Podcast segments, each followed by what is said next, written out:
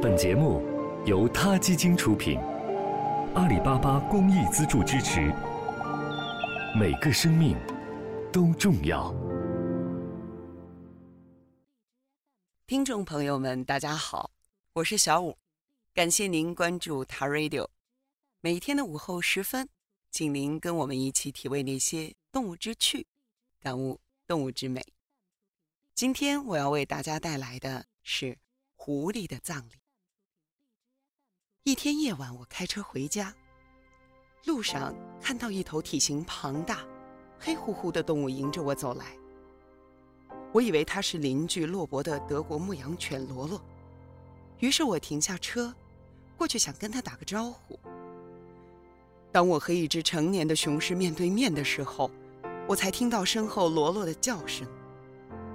这头狮子瞪了我几眼，看上去像是耸了耸肩，然后就走开了，仿佛咕哝了一句“愚蠢的人类”。我吓呆了，冲上车锁上门，飞快地回到家，直接奔进了我的屋子。第二天，洛伯告诉我，罗罗发现了一具红狐的尸体，我也过去看了看。这头红狐本来是一只非常健康的成年雄狐，很明显死于那头雄狮。他的尸体上覆盖着一些树枝、灰土以及部分自己的皮毛。两天后，我在家等天大亮后，和杰士罗出去远足，看着路面，我看到了一只体型较小的雌性红狐，试图掩埋尸体。我看得出了神，因为他使用自己的后腿弹起一些碎石和尘土，使它们刚好可以盖在他的朋友或者是伴侣的身体上。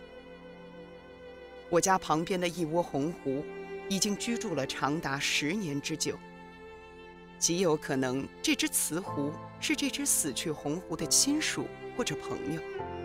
他踢一会儿，回头看看，然后再踢。我观看了这个仪式足足有一分钟，然后，这只雌狐垂着尾巴，慢慢地绕着尸体转了一圈儿。几个小时后，我回来时，发现尸体已经被完全掩埋了。我是否目睹了一个狐狸的葬礼？对我而言，这只雌狐确实是试图埋葬那只死去的雄狐，它的行为和举动。也反映出了它的悲伤和痛苦。看到这一幕是我的幸运。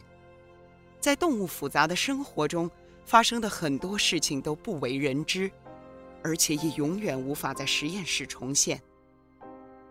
有幸观察到动物的内在感情的流露，是一件再好不过的事情。